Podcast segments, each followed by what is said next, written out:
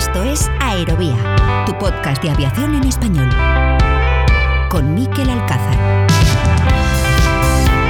¿Qué tal? Saludos, ¿cómo están? Sean bienvenidos una semana más a Aerovía, donde hoy echamos la persiana de esta temporada 2021-2022, un curso que arrancamos el 6 de septiembre del año pasado, con el capítulo especial que dedicamos al vigésimo aniversario de los atentados del 11S y que en esta ocasión despedimos haciendo balance de casi un año intensísimo, con muchas historias y muchos contenidos en este podcast. Han sido más de 70 los protagonistas que nos han acompañado durante los casi 11 meses que se ha extendido la temporada, casi 2.000 minutos en total, prácticamente 33 horas, trasladándoles la actualidad de un sector que ha vivido meses de mucha intensidad. Como les decía, veníamos de atravesar lo más duro de la pandemia, una época de enormes dificultades para el sector aéreo, y aunque sabíamos que la recuperación no iba a ser un camino de rosas, la verdad es que seguramente tampoco sospechábamos que se iba a complicar con la erupción de un volcán en las Islas Canarias y sobre todo con el estallido de un conflicto bélico a las puertas de la Unión Europea. La pandemia, la guerra y el volcán son posiblemente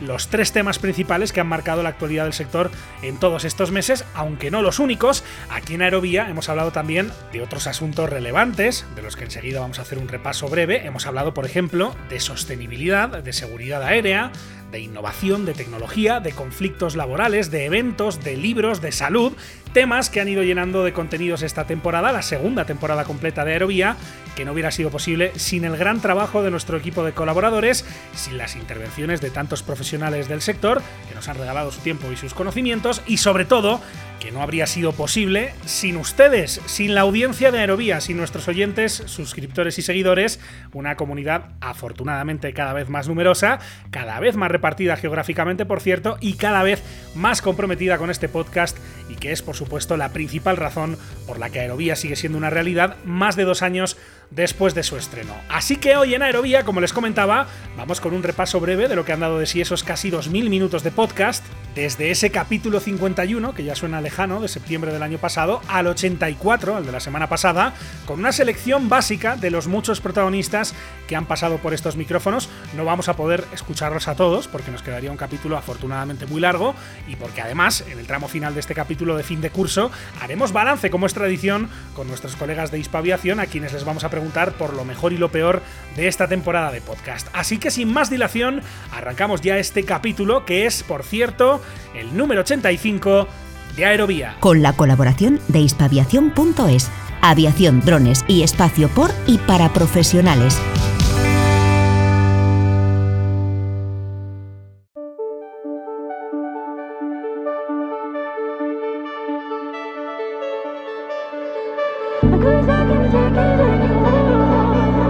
¿Todavía no formas parte de la comunidad de seguidores de Aerovía? Búscanos en facebook.com barra aerovía podcast y síguenos en Twitter en nuestro perfil arroba aerovía podcast.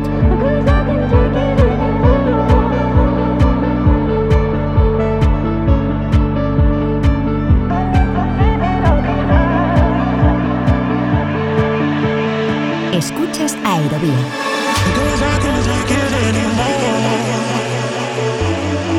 Sector aéreo esquiva la pandemia, el volcán y la guerra. Es el titular que hemos elegido para resumir en muy pocas palabras lo que ha sido una temporada de máxima intensidad e inolvidable para todo el sector. En primer lugar, Obviamente, por la pandemia, el verano de 2021 fue el primero en el que los números del transporte aéreo empezaron a mostrar una mejoría significativa, pero todavía lejos de las cifras de la prepandemia, entre otras cosas, porque los vuelos de largo recorrido seguían diezmados por las restricciones que había en muchos países por la pandemia, pero con el paso de los meses, ya con la vacunación masiva muy avanzada en los países desarrollados, se fueron dando pasos poco a poco hacia la normalidad, incluso a pesar de esa variante Omicron que nos dio un buen susto a finales de 2021 y comienzos de 2022. De cualquier manera, la pandemia ha estado evidentemente latente a lo largo de toda la temporada en este podcast, si bien ha sido un asunto central, sobre todo en los meses de esta primavera, en los que nos preguntábamos aquí en Aerovía por las perspectivas del sector de cara a la temporada alta y parece que las previsiones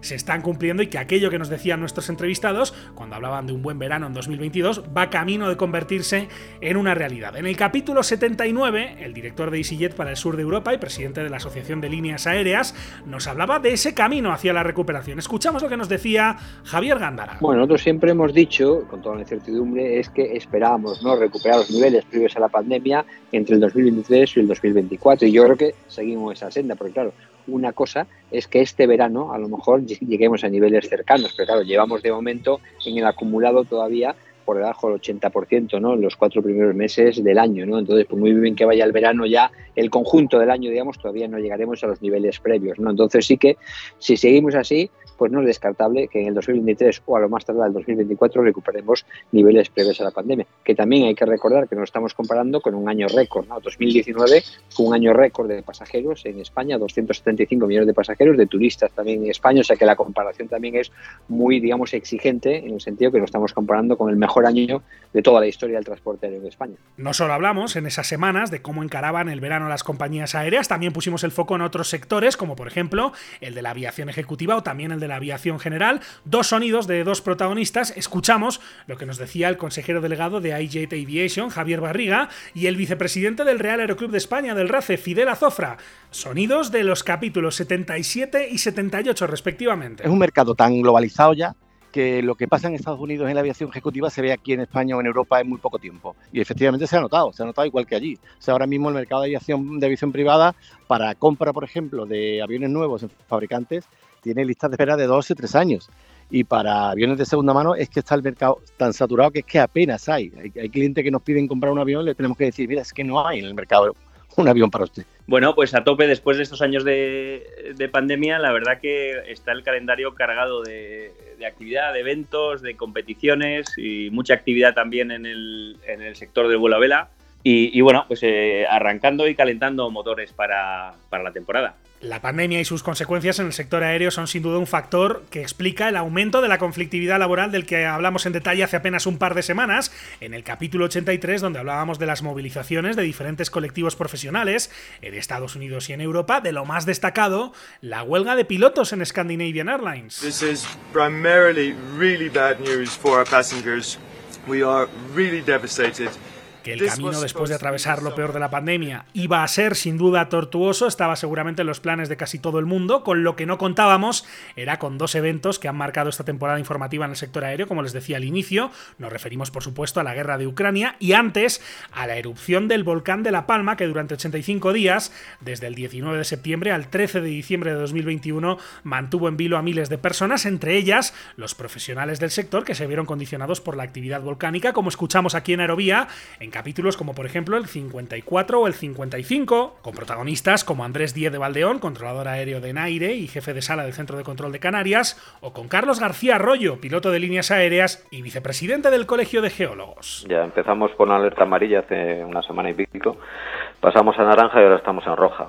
Y esto nos lo marca el centro un centro que tenemos en Europa eh, que está en Toulouse, que es el centro eh, de vulcanología para, para navegación aérea y es el que marca un poco las... La ceniza tiene unos considerandos de daño producidos en el motor, antenas, los cristales de la cabina y más componentes del avión. En este caso puede producir un apagado de llama los motores, como pasó el caso del Capitán Moody del British Airways 9. En cambio, el gas. Semanas después, en el capítulo 57, hablábamos sobre el primer incidente aéreo que se vinculó a la actividad del volcán por aquel entonces, y de la mano del portavoz del Colegio de Pilotos repasábamos qué deben hacer los pilotos al encontrarse con un fenómeno de esta naturaleza. Recordamos lo que nos decía Javier Madejón. Bueno, preocuparse sí que tenemos que estar preocupados. De hecho, hay una planificación anterior al vuelo bastante exhaustiva sobre este tema entonces, hay varios centros que se encargan de supervisar y emitir boletines acerca de la previsión y de la realidad de las cenizas volcánicas como están en ese momento. En el caso de Canarias hay un centro en Toulouse que emite unos ASTAM, que es una especie de NOTAMs de cenizas volcánicas, que se emiten cada seis horas. Varios meses después de que finalizase la erupción, el impacto del volcán en el sector aéreo se volvía a dejar sentir con la denuncia que el Colegio de Pilotos, el COPAC, realizó ante la Agencia Estatal de Seguridad Aérea contra Canair, compañía de Winter Canarias, por unos graves hechos que ponen en cuestión el sistema de seguridad aérea en España. Es lo que nos dijo entonces en el capítulo 72 el decano del COPAC, Carlos San José. Sí, el Colegio Oficial de Pilotos ha denunciado a una compañía aérea ante la Agencia Estatal de Seguridad Aérea a requerimiento de la propia agencia para que investigue la política de seguridad de esta compañía y en especial la, aplicación del reglamento de cultura justa. Hemos constatado, por la información que nos facilitan los colegiados, que ha habido incumplimientos de seguridad operacional durante la operación eh, poco anómala por la erupción del volcán en La Palma y que se ha incumplido el reglamento de cultura justa tomando medidas de represalia con un despido punitivo de dos comandantes el volcán dejó de expulsar lava pocos días antes de la Navidad de 2021. Aquellas fueron fechas marcadas, lo recordarán, por la incertidumbre que provocó la explosión de la variante Omicron del coronavirus y el deseo era entonces que después de tantos sobresaltos y malas noticias, 2022 fuera un año tranquilo para regresar hacia el mundo que conocíamos antes de la pandemia. Muy pocos vieron venir la posibilidad de que estallara un conflicto bélico a las puertas de la Unión Europea y todos, también quienes lo veían completamente imposible, se encontraron la guerra con toda su crudeza en la madrugada del 23 al 24 de febrero. On the hands of the uh, Ukrainians who, resist. Oh, I tell you what, I just heard a big bang right here behind me. I told we shouldn't have done the live shot here. There are big explosions taking place La guerra sorprendía así en directo al periodista de la CNN. Era el sonido de los primeros misiles que caían cerca de la capital ucraniana, en Kiev, los primeros disparos del ejército ruso en su intento por invadir Ucrania, una agresión contra un Estado soberano que tuvo impacto desde el primer minuto en el sector aéreo, con el cierre de espacios aéreos y también con las sanciones, lo contábamos en el capítulo 70. We are shutting down the EU airspace for Russians. We're proposing a prohibition on all Russian owned, Russian registered, and Russian controlled aircraft. Furthermore, we are also banning Aeroflot from the UK. It'll strike a blow to their ability to continue to modernize their military. It'll degrade their aerospace industry.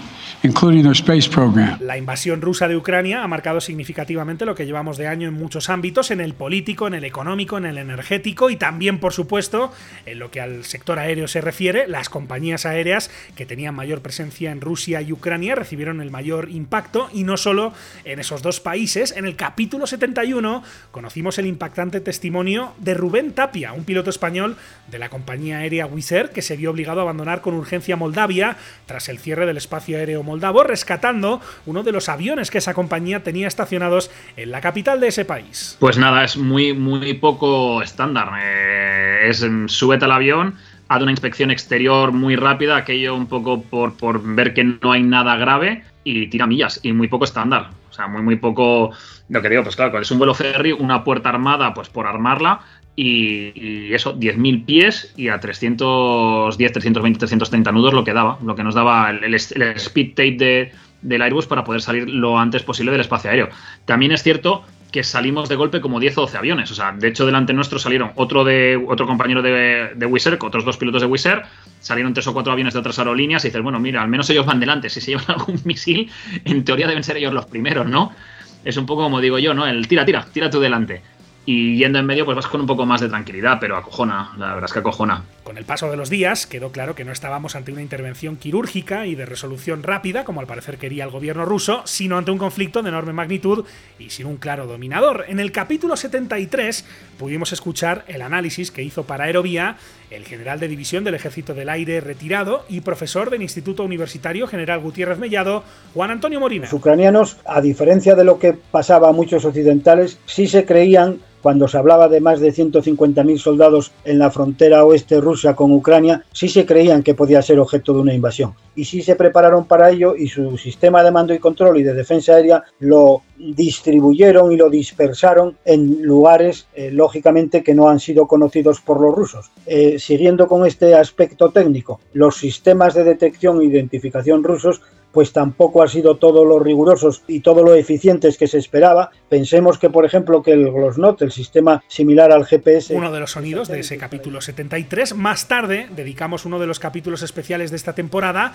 al Antonov AN-225 Mirilla, el singular avión ucraniano destruido durante la invasión rusa al aeropuerto de Ostomel, cerca de Kiev. Un avión icónico que la aviación mundial perdió para siempre en este conflicto bélico. Un avión que recordamos en ese capítulo, el número 75, entre otros con Jesús Sagastuy, que es piloto y miembro de la junta directiva del Aeroclub de Vitoria, y con el ingeniero y spotter Jorge Guardia. Sí, bueno, los aviones rusos son muy parecidos. El mío también, por ejemplo, hay instrumentos que son, son idénticos. O sea, lo que les funciona bien en un avión o en un camión o en un tanque o en un submarino lo, ponen por todos los sitios y, luego el avión pues es como un barco por dentro, es un, llevaban ruedas, es muy curioso el sistema que tienen de grúas puente que el, que el C5, el Galaxy no tiene, entonces estos corren las dos grúas que tienen cada una con dos, con dos polipastos de 5 toneladas, corren de lado a lado del avión por debajo del ala y entonces pueden, pueden hacer la carga de manera bastante autónoma, lo cual les, les va muy bien sin tener que andar contratando grúas. Me acuerdo que, se alejó con la estela de humo y la sensación de...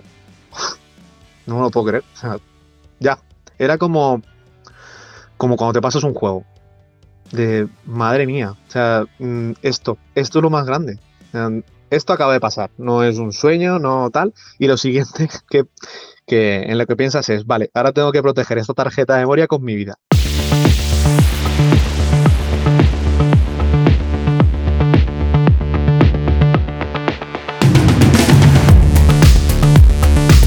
Solo de la pandemia, del volcán y de la guerra hemos hablado aquí en Aerovía. Esta temporada hemos podido tratar asuntos muy variados y no solo en las secciones temáticas de las que enseguida haremos un repaso por Aerovía. Han pasado más de 70 voces esta temporada, como les decía al inicio, y de ellas, lógicamente, una buena parte han sido las de los profesionales del sector, protagonistas habituales en este podcast. Con ellos hemos tratado, por ejemplo, la nueva normalidad del Boeing 737 MAX. En el capítulo 66 conversamos sobre los cambios introducidos en este avión con César Iglesias, que es piloto del MAX en Aeroméxico. Obviamente se le da la confianza al pasajero de que están volando en un avión completamente seguro, pero como bien comentas, pues para que el pasajero sienta eso, uno como piloto, eh, como tripulante, tiene también que estar seguro de que está en un avión en el que todo está controlado. Eh, sí, evidentemente se fue sabiendo poco a poco todo lo que había pasado con estos dos accidentes, la información que nos daba la, empresa y pues, también por parte del fabricante Boeing, pues era muy completa todo lo que había fallado, todo lo que se había hecho mal y después de eso todo lo que se fue haciendo para corregir todos los errores y algo que tenemos que entender es que estamos eh, hablando de, pues me atrevería a decir uno de los aviones más seguros del mundo. ¿Por qué? Pues porque estuvo bajo la mira de todos durante mucho tiempo, por eso mismo estuvo en tierra. Más sobre pilotos, en el capítulo 63 conversamos con el vicepresidente de la ECA, la European Cockpits Association, con Juan Carlos Lozano, hablamos sobre otro de los grandes temas, la sostenibilidad, pero no solo de la sostenibilidad medioambiental, sino también de la sostenibilidad social. Yo creo que lo que se tendría que haber aprendido, y nosotros hemos tomado buena nota y, esperamos que, por ejemplo, la Comisión Europea también lo haga, es que... Eh, tenemos que movernos hacia un modelo social mucho más sostenible. Es decir, em, de nada nos sirve ser los campeones en, el mundo de la sostenibilidad medioambiental si luego no cuidamos a nuestra gente, si luego no tenemos eh, unas condiciones eh, laborales justas y, razonables. Unas semanas después charlamos largo y tendido con el reelegido presidente del SEPLA, el Sindicato Español de Pilotos de Líneas Aéreas. Con Óscar Sanguino hicimos balance del proceso electoral e hicimos una radiografía de la profesión y del momento que atraviesa ese colectivo en España. Fue en el capítulo 69. Pues mira, fíjate, yo creo que en todo proceso de, elecciones de una institución en la que se representan intenciones o se, defienden proyectos, es importante que haya debate. Y ese debate, pues desde los medios de comunicación se pudo eh, eh, entender que había alta tensión. Realmente venimos de otras elecciones en las que la participación es más pequeña, donde, donde los programas eran más iguales y, a lo mejor en este había dos, dos puntos de vista uno continuista, porque como bien sabes, nosotros ya veníamos de, del antiguo, mejor dicho, del anterior mandato, y, y uno innovador que, que, a lo mejor estaba pidiendo un cambio, ¿no? Y es lógico que haya distintos puntos de vista, pero tensión ninguna, de verdad. Eh, del principal sindicato de pilotos al mayoritario de controladores aéreos. En el capítulo 58, la secretaria de comunicación de USCA, Susana Romero, nos habló sobre el conflicto con Enaire alrededor de las denominadas jubilaciones forzosas. Pues primero perplejos, como seguramente puedes entender, segundo pues indignados, ¿no? Porque la mayoría llevan muchos años, más de 30, en la empresa trabajando y de repente pues se encuentran con esta situación injusta, me atrevería a decir incluso que es surrealista y esperpéntica, que no sucede en ningún otro colectivo que yo sepa, ni del sector público y privado, ni aquí ni en ningún otro país. Yo he estado mirando y no he encontrado nada ni que se le parezca. Otros profesionales que han pasado por Aerovía esta temporada fueron los del Servicio de Dirección de Plataforma de Barajas, el SDP,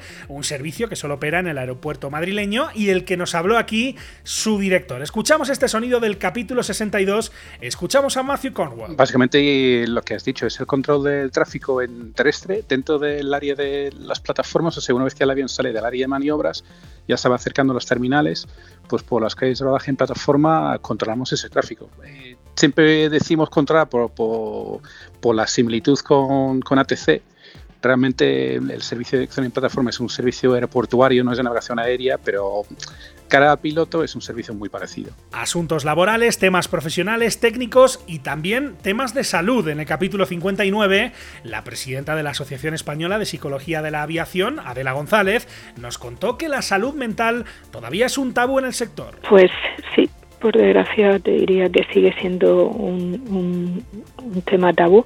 Eh, tenemos que, yo creo que, sería importante eh, recordar o, decir ¿no? que cuando hablamos de salud mental es aquello que pueda afectar al ser humano, es decir, no, no, no hablamos de patologías en sí, no hablamos de trastornos, hablamos de lo que pueda eh, afectarle al individuo en esta situación. Y del síndrome de la clase turista hablamos en el capítulo 76 con el doctor Francisco Marino Ortuño, cardiólogo clínico, profesor titular de la Universidad de Murcia y miembro del grupo de trabajo de trombosis cardiovascular de la Sociedad Española de Cardiología. Realmente no es tan bajo. Sea, se estima que la incidencia de, estos fenómenos trombóticos eh, oscila entre 1 a 2,5 cada 10.000 pasajeros. O sea que es una, con la cantidad de, pasajeros que van en avión y sobre todo que van en avión en vuelos transoceánicos o de larga duración, pues es, es, eh, relativamente frecuente. Temas, como pueden escuchar, variados, algunos más técnicos, otros más curiosos. Hablando de aeropuertos, en el capítulo 81 conocimos mejor el de Andorra la SEU, de la mano de su director Oscar Madrid, y en el capítulo 83 charlamos sobre el estreno del nuevo mirador de aviones del aeropuerto de Madrid Barajas, de la mano de José Ramón Valero, director de la revista Avion Review. No, no, somos ambiciosos, la verdad. Pues pienso que en ese sentido somos un aeropuerto que lo tenemos todo por delante para crecer. Tenemos una muy buena base bien establecida, como son todo lo que te he comentado antes, todo lo que está relacionado con la aviación general, la aviación de, vuelos de instrucción, los servicios que tenemos basados en aeropuertos, empresas de, de, trabajos aéreos, eh, los servicios de emergencia del aeropuerto. Tenemos la verdad que una vida, una comunidad de, servicios y de pilotos, una base bastante bien establecida. Ya a sí, eh, ha sido el sueño desde, desde hace mucho tiempo, porque en España el spotting pues estaba realmente, era, un, totalmente desconocido. Luego, gracias a Internet, se empezó a popularizar un poco, pero en comparación a otros países siempre habíamos estado muy atrás. Y afortunadamente, pues en los últimos años, gracias a que ha crecido la afición y que hemos, mm, hemos tenido más relaciones con, con instituciones y con eh, nos, hemos movido más también pues, con, asociaciones, por ejemplo, ¿no? con, la, con la Asociación Aire y otras que hay en España, pues hemos conseguido hacer, hemos conseguido muchos logros. ¿Y qué decir de los capítulos especiales, de esos monográficos que nos permiten poner el foco en temas muy concretos? Ya les he mencionado uno de ellos, el que le dedicamos al Antonov AN225 Mirilla, pero esta temporada ha dado para mucho más. De hecho, como les decía, este curso lo comenzamos con un capítulo especial, el que dedicamos a los 20 años del 11S. Yo he hablado con supervivientes estos días y son gente que me dice que se acuerdan todos los días del 11S, lógicamente. Si hablas con los veteranos del lugar, pues todo el mundo tiene un recuerdo de ese día, igual que cada uno de nosotros sabíamos dónde estaba aquel día. Creo que este vigésimo aniversario hubiera pasado sin pena ni gloria sin la retirada caótica de Afganistán de Estados Unidos y la coalición internacional. A Biden... Eh, bueno, prefiero no compartir mi opinión personal o mis sentimientos, pero como gerente del aeropuerto, mi preocupación es que estemos siempre listos para poder recibir a las personas que visitan el monumento. Estábamos en un viaje de, seis días, me parece, y la última noche, la del 10 de septiembre, pernoctamos en San Diego, California. El día 11, muy temprano, salíamos de San Diego hacia México. Y estoy ya eh, en la ducha cuando sonó el teléfono. Contesté desde el baño y era un sobrecargo que me decía que, que viera lo que en la televisión lo que estaba pasando. It's and it's it's not. Um, I, I have No, no lo es. Debo admitir que hasta más o menos un mes después de los ataques me resultó muy difícil hablar sobre eso. It was very hard for me to talk about it. It was very hard for me. Realmente ninguna. es que en ese aspecto eh, yo estaba allí como en una burbuja, pero no tengo ninguna sensación de, de miedo más que el- la presión de la seguridad, nada más. Y la gente, los americanos allí, mm, los propios de la Sí, sin duda, Miquel, este, el eh, 11 de septiembre del 2001 es un parteaguas en el tema de eh, security o de seguridad en aviación que corresponde al anexo 14 de la OASI. De un especial a otro, una semana después, en el capítulo 52, la atención fue para la evacuación aliada de Afganistán, el mayor rescate aéreo del siglo XXI, una operación sobre la que hablamos con los testimonios de dos militares españoles que lo vivieron en carne propia, el capitán José Fernández Prados, piloto de la 400M del ALA 31, y la sargento Rebeca Sánchez Juan, delegada del Escuadrón de Apoyo al Despliegue Aéreo. Es verdad que cuando ya alcanzamos eh, cierto nivel de vuelo, nivel 200, 250, normalmente eh, volvíamos a esos niveles, ¿no? A 2.8. Eh, una vez salíamos ya de espacio aéreo afgano, nos desequipábamos, nos quitábamos chalecos, nos, nos quitábamos casco, nos poníamos auriculares. Digamos que uno ya respiraba más aliviado. Lo que queríamos era eh, enterarnos un poco de cómo estaba la situación y, y empezar a trabajar cuanto antes para poder sacar a toda la gente que pudiéramos, porque realmente a eso íbamos, a intentar sacar a todo el personal que pudiéramos. Entonces eh, sabíamos que la zona estaba segura, que estaban los americanos controlando una puerta y los ingleses controlando la otra. Entonces en ese aspecto estábamos tranquilos porque sabíamos que tenían la- las puertas controladas. Y otro amplio especial, que de hecho dividimos en dos capítulos, es el que le dedicamos al mundo de la simulación aérea, desde el nivel más profesional hasta el más amateur. Más de dos horas de reportaje con las voces de todos los expertos. Fueron los capítulos 67 y 68. La formación continua de los controladores incluye sesiones de simulación en las que tenemos la oportunidad de entrenar la respuesta ante situaciones poco frecuentes o excepcionales, contingencias y emergencias que afortunadamente no ocurren en el día a día. Hay algo que tenemos claro todos los pilotos es que en esta profesión nunca se deja de entrenar y por lo tanto aprender. Y es que la formación de los pilotos es un aspecto clave. Nuestro objetivo en Airbus es contribuir a la formación de pilotos, instructores y comandantes de vuelo a través de un plan de formación global integrado y armonizado que ofrecen los simuladores de última generación. La utilización de los guantes ápticos en la simulación aérea con tecnología de realidad virtual es un avance sustancial al incorporar el sentido del tacto al de la vista y el oído. Todos nuestros productos ahora mismo son compatibles con Microsoft, pero este específicamente es un Full Motion Flight Simulator, es un simulador que tiene dos plazas con movimiento, por tanto el, el piloto... Tenemos, mire, nosotros tuvimos a la, la policía holandesa que estuvo entrenándose en nuestro simulador, hemos tenido a todos los operadores, todos, a lo mejor es un poco atrevido, ¿eh?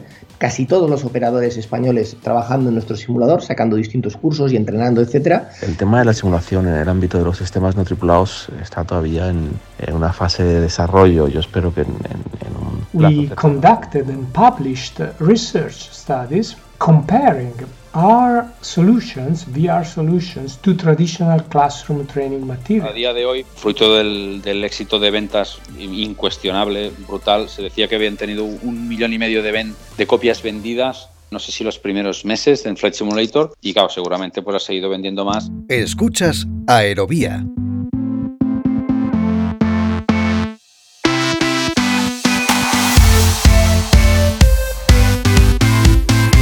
Por si todo lo anterior no fuera suficiente, destacamos ahora las secciones temáticas que configuran el ADN de este podcast. Esta temporada las hemos disfrutado más porque a las más veteranas se han sumado varias nuevas para cubrir en detalle más aspectos relevantes relacionados con el sector.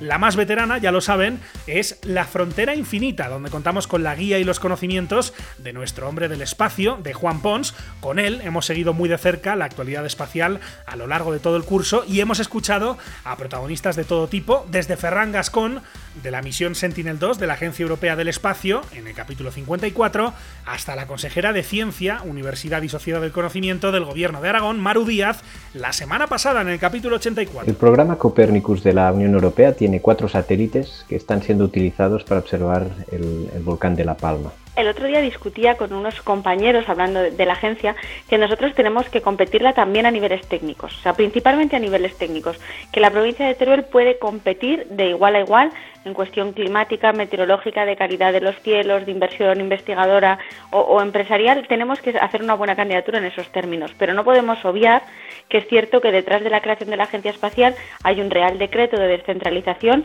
y un gobierno que ha asumido en este caso, bueno, pues que tiene una deuda con una España más vaciada y que hay que... A 9Gs es nuestra sección dedicada a los temas militares en la que con Luis Martín Crespo de Hispaviación hemos tratado también muchos temas durante esta temporada. No solo hablamos de Afganistán en ese capítulo 52, también conocimos, por ejemplo, al equipo de la Oficina de Comunicación del Ejército del Aire en el capítulo 56. Charlamos sobre el Grunomac, el Grupo Norte de Mando y Control, con su jefe, el coronel Emilio Grajera, en el capítulo 73. Y más recientemente, en el capítulo 82, recordamos la Guerra de las Malvinas con Daniel Gustavo Mancela, que es capitán de navío retirado de la Armada Argentina. Bueno, pues tenemos la suerte que, que nuestros seguidores son bastante, bastante fieles y las respuestas suelen ser positivas no encontramos apenas reacciones negativas y entonces eh, se puede considerar que en las redes sociales somos una gran familia. Los medios nos demandaban todo ese tipo, todo ese tipo de imágenes que tenían que pasar un filtro a través del Ministerio de Defensa. La directora de comunicación tenía que ver todas las imágenes que, que salían de allí, lo compartía con una serie de, de, personas y tal, y luego se hacían públicas.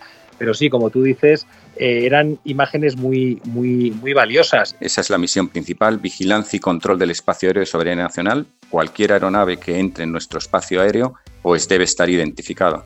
Y para eso nos dedicamos, somos una unidad de servicios de 24 horas los 365 días y a eso nos dedicamos esencialmente, a la vigilancia y control del espacio aéreo. Yo creo que la guerra deja en, los combatientes una huella más profunda o menos profunda, pero sin lugar a dudas que deja una huella.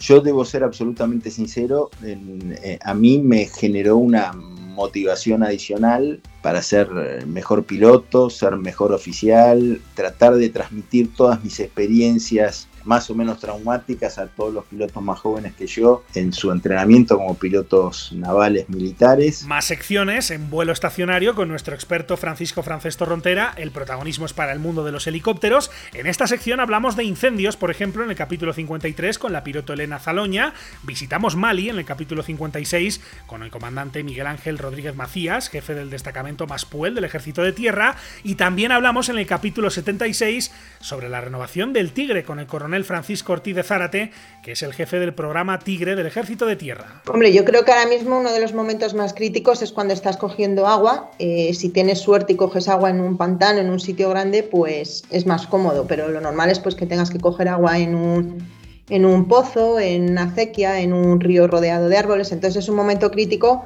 porque el helicóptero sale al límite. La meteorología, aunque a veces puede ser predecible, en Mali, en este lugar en el que nos encontramos de este centro oeste africano y con la época además en la que nos encontramos, eh, climatológica, pues eh, las condiciones meteorológicas pueden aparecer tormentas, tormentas que pueden llevar polvo, tormentas de, de lluvia, con fuertes vientos y muchas veces impredecibles. Estamos hablando de la modernización de, de la flota Tigre actual que es un helicóptero que es de ataque del siglo XXI y que gracias a la gran eh, variedad de sistemas de armas y sensores que dispone, le permiten llevar a cabo un amplio abanico de misiones, no solo en beneficio de la propia unidad de helicópteros de la que forma parte, sino también en apoyo a otras unidades que combaten en superficie. Espacio, aviación militar, helicópteros, también por supuesto drones. En el capítulo 58, por ejemplo, conversamos con la directora de Expodrónica, con Isabel Buatas. El cielo se está transformando, nosotros necesitamos que ese entorno eh, aéreo sea seguro,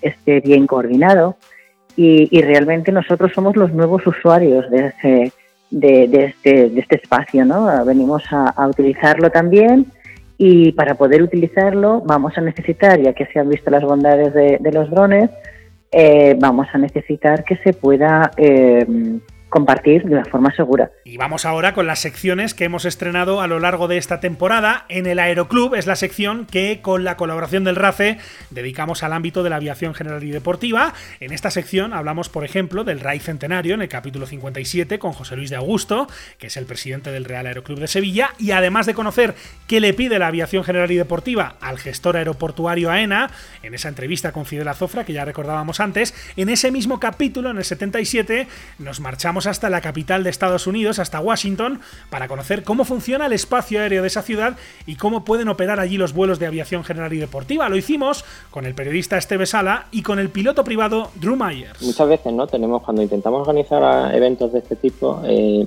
pensamos, ¿no? Que, que la ciudadanía realmente no presta atención a, la aeronáutica en nuestro país y no es cierto realmente cada vez que se hace cualquier, cualquier evento, cualquier jornada aeronáutica, lo que es la sociedad responde. Washington es el único espacio aéreo de todos los Estados Unidos, este país gigante, que tiene lo que aquí se llama una cifra, un área de reglas especiales de vuelo por motivos de seguridad. Existen cuatro o cinco cifras más en el país, como por ejemplo la de la ciudad de Los Ángeles, la del río Hudson en Nueva York o la del Gran Cañón, pero esas se explican por la congestión del tráfico o por las características especiales del terreno. En cambio, la cifra de Washington se creó después de los atentados del 11S y obviamente para proteger la seguridad nacional. The day to day as a, as a pilot, it's really not that restrictive for us. I mean, it's just it's an extra step América Latina miramos en Aviación Latina con el periodista y productor de Aerovía Daniel Martínez Garbuno, una sección en la que hemos visitado diferentes países a lo largo de este curso. En el capítulo 59 hablamos sobre el Alta Leaders Forum celebrado en Bogotá. En el 63 hablamos sobre la reestructuración financiera de LATAM Airlines. En el 73 sobre la de Aeroméxico.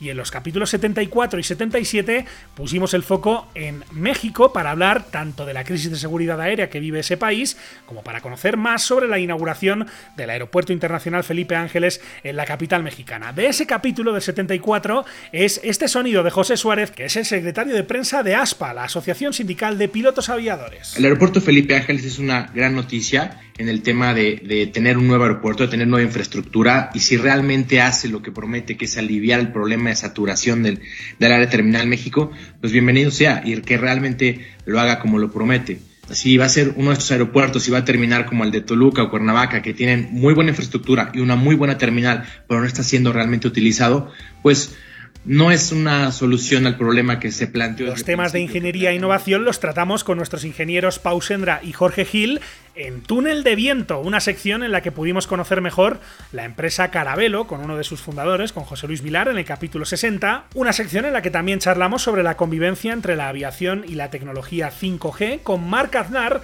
miembro del departamento técnico del Colegio Oficial de Ingenieros de Telecomunicación. Fue en el capítulo 65. Carabelo es una iniciativa, eh, es una, una empresa que se centra en principalmente aerolíneas, pero cualquier agente de travel en ayudarles a transformar eh, las compañías en lo que todo el mundo pues está buscando y, y aclamando, ¿no? El Customer Centric y el Customer Value. Entonces ayudamos a las compañías a través de soluciones de software a sacar el máximo partido de los, de los clientes. Bueno, en general todas las antenas que hay de telefonía móvil orientan hacia donde está la gente, que es, que es al suelo, ¿no? Y es de esperar además que, que yo no sé qué, interés puede haber en cubrir, por ejemplo, zonas de pistas con la banda de 3,5. Ahora, ahora mismo yo desconozco si va a ser interesante. imaginemos que estamos eh, eh, en la pista de despegue dentro del avión y durante el momento que se puede utilizar el teléfono móvil pues seguramente vamos, evidentemente todo esto es transparente para el usuario, ¿no? Pero seguramente si el móvil se tiene que conectar, pues eh, se podrá conectar con la banda de 700 que tiene además mayor alcance que la de 3,5 y seguramente no hará falta ni, y que ni que tenga cobertura en 3,5. Y la sección de más reciente estreno fue Un mundo de aerolíneas, con nuestro colaborador, el piloto y consultor aeronáutico Giorgio Lapira, una sección con la que queremos dar protagonismo a compañías aéreas menos conocidas, pero que nos resultan muy interesantes. Una sección que estrenamos en el capítulo 80 con una entrevista extensa a Mauricio Sana, que es el consejero delegado de la compañía aérea argentina Flybondi. Las aerolíneas que no eran la aerolínea bandera eran una molestia ¿cierto? O sea, si ustedes revisan la historia reciente de la, de, la visión en la Argentina, hay una necesidad fuerte al ser la aerolínea bandera, una aerolínea con capital del Estado y una aerolínea que históricamente ha sido deficitaria, ¿cierto? Deficitaria y una de, las, grandes discusiones que nos hacen normalmente en el presupuesto anual del, del país es cuánto va a ser el subsidio de, la aerolínea. Cuando tienes un tipo de gestión de esas, tu problema no está dentro, tu problema está afuera, ¿cierto? Es, tu problema no es cómo hago, cómo hago bien mi trabajo para, que, para manejar bien las finanzas de la compañía, sino mi problema es, uy, es que el de allá me está dañando. Entonces antes era un LATAM, cualquiera que venía era como un problema para, para la aerolínea. Con la entrada nuestra, esto no cambió. Flybondi era un problema, JetSmart era un problema, Norwegian era un problema, porque parecía que le estaban quitando mercado a, a la línea bandera.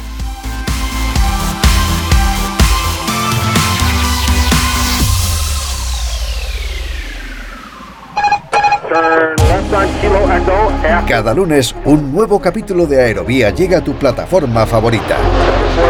Cada semana, el mejor espacio de análisis e información sobre el sector del transporte aéreo llega a tus oídos. Lo más destacado de la actualidad aeronáutica, reportajes, entrevistas, las secciones especializadas. Escucha todo esto y más en Aerovía. ¿Quieres contactar con nosotros? Escríbenos a info.aerovía.net.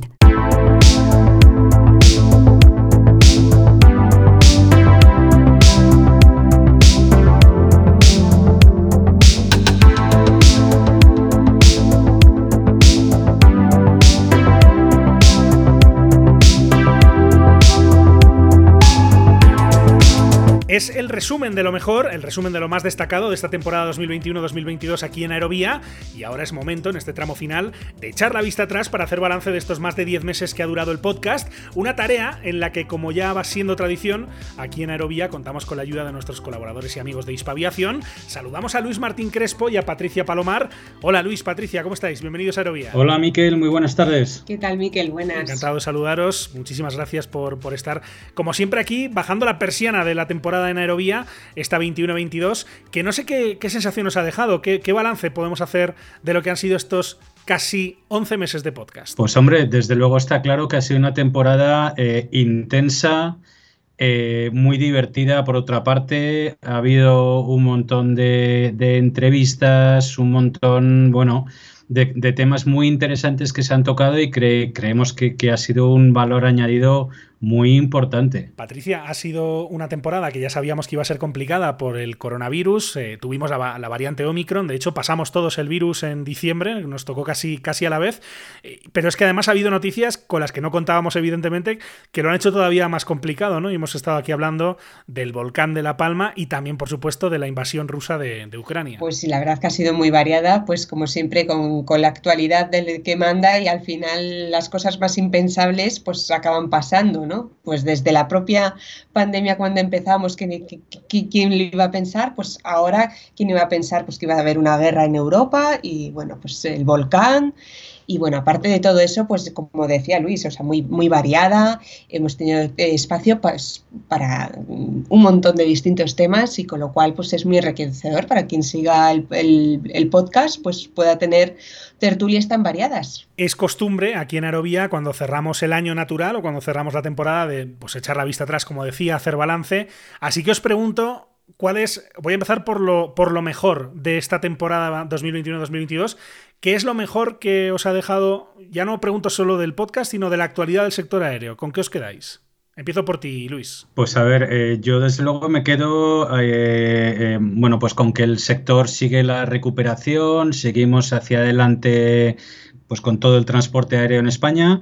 Y bueno, estamos viendo que el calendario que en principio se había dicho del 2023-2024 parece que se va a hacer realidad.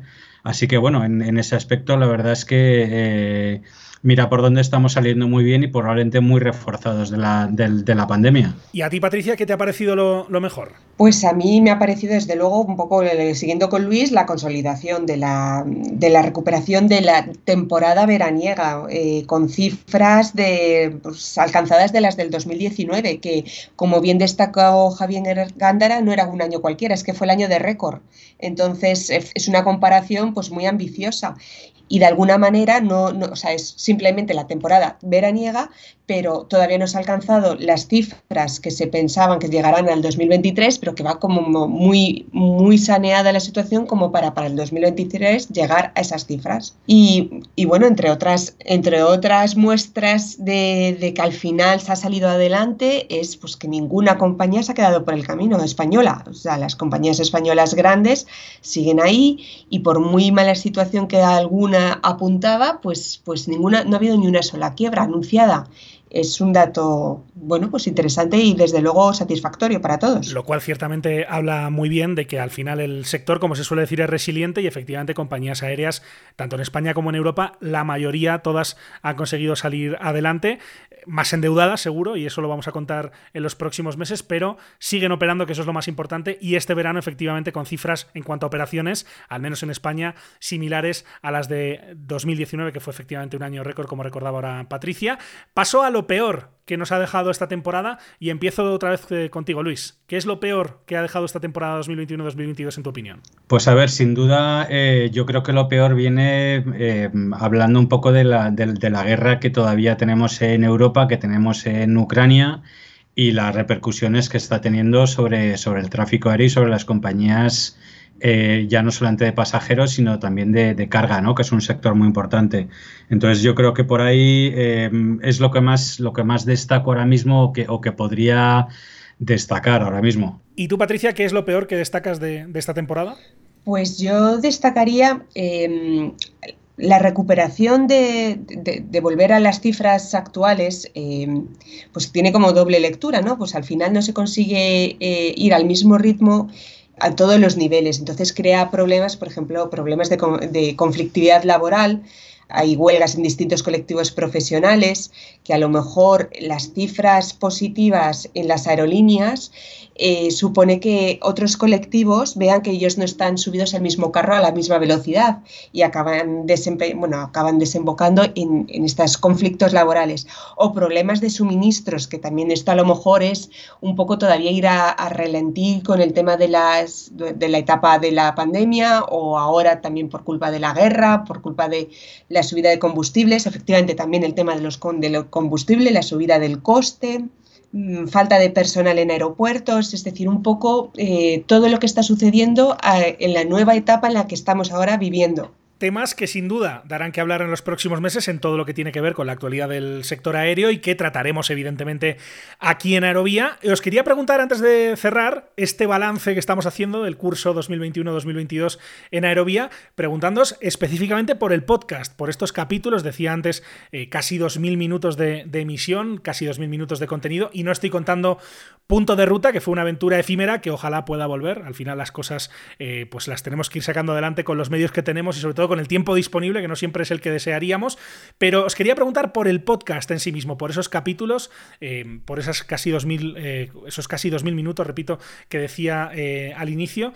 ¿Con qué os quedáis? ¿Qué es lo que más os ha gustado de lo que hemos hecho en Aerovía en, en esta temporada? Pues, a ver, yo creo que es difícil de decidir porque ha habido mucho nivel pero me gusta mucho la idea eh, que se ha hecho del seguimiento de la creación de la Agencia Espacial Española que habéis hecho con Juan Pons que creo que quien ha sido seguidor de Aerovía ha tenido un punto, o sea, un lugar perfecto para ver cómo evoluciona desde el comienzo, desde el primer momento en el que se dijo que se, iba, que se estaba barajando esa opción, hasta el último capítulo, que ha sido justamente el de cierre, en el que ya se está hablando de qué territorios van a ser los adecuados eh, o se postulan para tener esta agencia.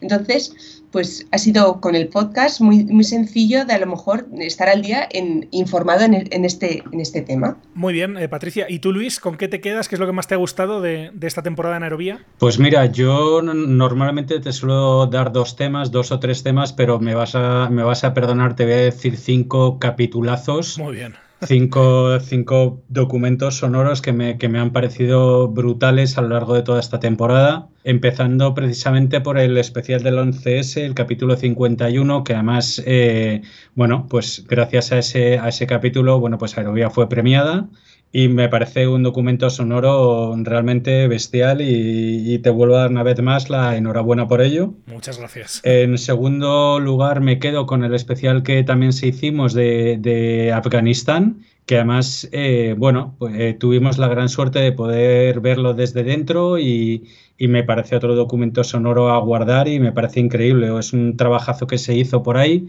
Eh, espectacular y que, y que, bueno, pues, pues eso, pues estoy encantado con él. Y después, avanzando un poco en el tiempo, me quedo con el capítulo 71, eh, cuando estuvimos hablando con, con, Rubén Tapia eh, al respecto de, cuando sacó una 320 de Wizard de Moldavia. Me pareció un capítulo súper interesante, súper intenso, que me llamó muchísimo la atención y, realmente lo disfruté. Y luego, ya siguiendo un poco con esta temática, eh, el especial del Antonov 225, el capítulo 75, bueno, pues eso, es un avión mítico dentro de, dentro de la aviación y, me parece, pues eso, pues otro documentazo y que efectivamente eh, lo considero de un, de un, gran valor y un gran interés. Y luego ya por último, si me dejas el capítulo 82, barriendo un poco hacia casa y hacia 9Gs, hablando de la guerra de las Malvinas, que estuvimos hablando con el capitán de, de navío Mancella, me parece algo realmente espectacular también ese trabajo que se hizo porque además eh, eh, yo el conflicto de las Malvinas, bueno, pues le he estudiado, le tengo, le tengo muy reciente y bueno, pues, pues me gusta mucho. Entonces yo creo que han, sido cinco capítulos que para mí me han, llamado mucho la atención y los he disfrutado especialmente es la selección de los temas de los capítulos que nos han dejado aquí eh, Luis Martín Crespo y Patricia Palomar de Hispaviación. Eh, Luis, Patricia, estamos casi ya en el capítulo 100, a lo que nos demos cuenta, estaremos ya cruzando esa meta. Yo siempre recuerdo, o lo hago de vez en cuando aquí en Aerovía, que prometimos llegar al menos a 20, hemos multiplicado por 4 y más esa promesa.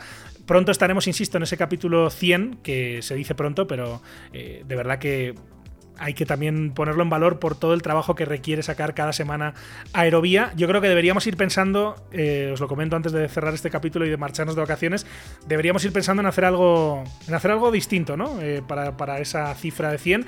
Y dejadme que de hecho le diga a los oyentes que nos hagan saber si tienen alguna sugerencia o alguna eh, propuesta. nuestros correos electrónicos están ahí a disposición de todos para que piensen con nosotros en ese capítulo 100 que yo calculo, si todo va bien, debería ser a inicios de 2023. Em, así que también os lo dejo pensando a vosotros porque, insisto, llegamos en breve al capítulo número 100. Ahora en verano a descansar, ¿verdad? Sí, sí, ahora nos cogemos todos un par de semanitas y a desconectar del, del mundo mundial porque también nos lo hemos ganado. Muy bien. Luis Martín Crespo, Patricia Palomar, compañeros, amigos y colaboradores de Hispaviación. Eh, un placer, una temporada más aquí en Aerovía. Ya van dos y un trocito, dos temporadas y un trocito de una tercera que no cuenta, pero en septiembre volvemos con más energía y con más contenidos. Muchas gracias, que vaya todo muy bien. Muchísimas gracias a ti, Miquel. Miquel. Feliz verano. Igualmente, gracias.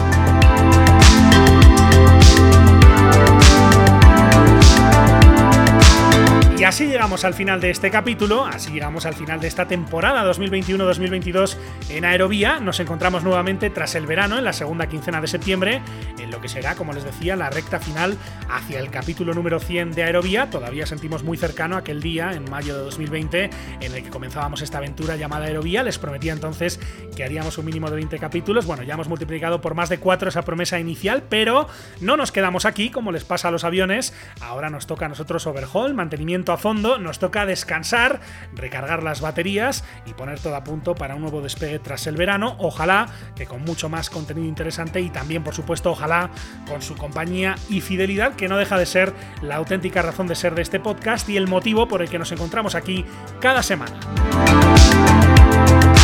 No habrá, por tanto, capítulos en agosto y en parte de septiembre, unas fechas ideales si quieren ponerse al día con algunos de los capítulos que les hayan podido quedar pendientes de todos estos meses, porque, aunque no publiquemos contenidos nuevos estas próximas semanas, no olviden que todos los capítulos, del primero al más reciente, siguen a su disposición en las plataformas habituales. Ya saben que además de escucharlos en nuestra página web en www.aerovia.net o en la de Hispaviación, todo el contenido de este podcast se encuentra disponible en plataformas como Spotify, Apple Podcast, Evox, TuneIn, Podbean, etcétera, donde además ya lo saben, les invitamos a suscribirse para que estén perfectamente al tanto de todas nuestras actualizaciones. También les animamos a seguirnos en nuestras redes sociales, en los perfiles de Hispaviación y también en nuestro Facebook, en facebook.com barra Podcast y en nuestra cuenta de Twitter, en Aerovía Podcast, donde estas semanas iremos rescatando algunos de los highlights, algunos de los contenidos más interesantes de lo que ha sido esta temporada en Aerovía. Así que lo dicho, nos encontramos aquí en septiembre con las energías completamente renovadas, con un podcast que va a continuar la senda de planeo de esta temporada, con más actualidad, con las secciones temáticas habituales, con nuestros colaboradores, con más protagonistas y reportajes que ojalá sean de su interés y sobre todo con ustedes al otro lado. Sepan que por supuesto estaremos encantados de recibir cualquier comentario, cualquier sugerencia, cualquier crítica que nos deseen hacer llegar por las vías de contacto que tienen a su disposición, por ejemplo por Twitter, también a través de los comentarios en las plataformas que los admiten y por supuesto en nuestro correo electrónico que como les decimos cada semana es info Muchísimas gracias por estar ahí una temporada más y hasta la próxima.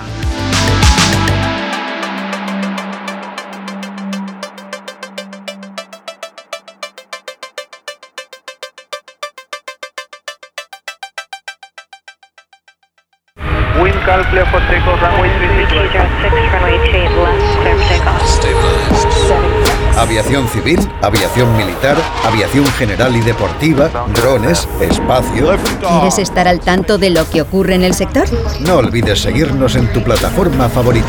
En Apple Podcast, Spotify, Evox, Podbean, Tuning y más. Busca Aerovía, tu podcast de aviación en español y suscríbete.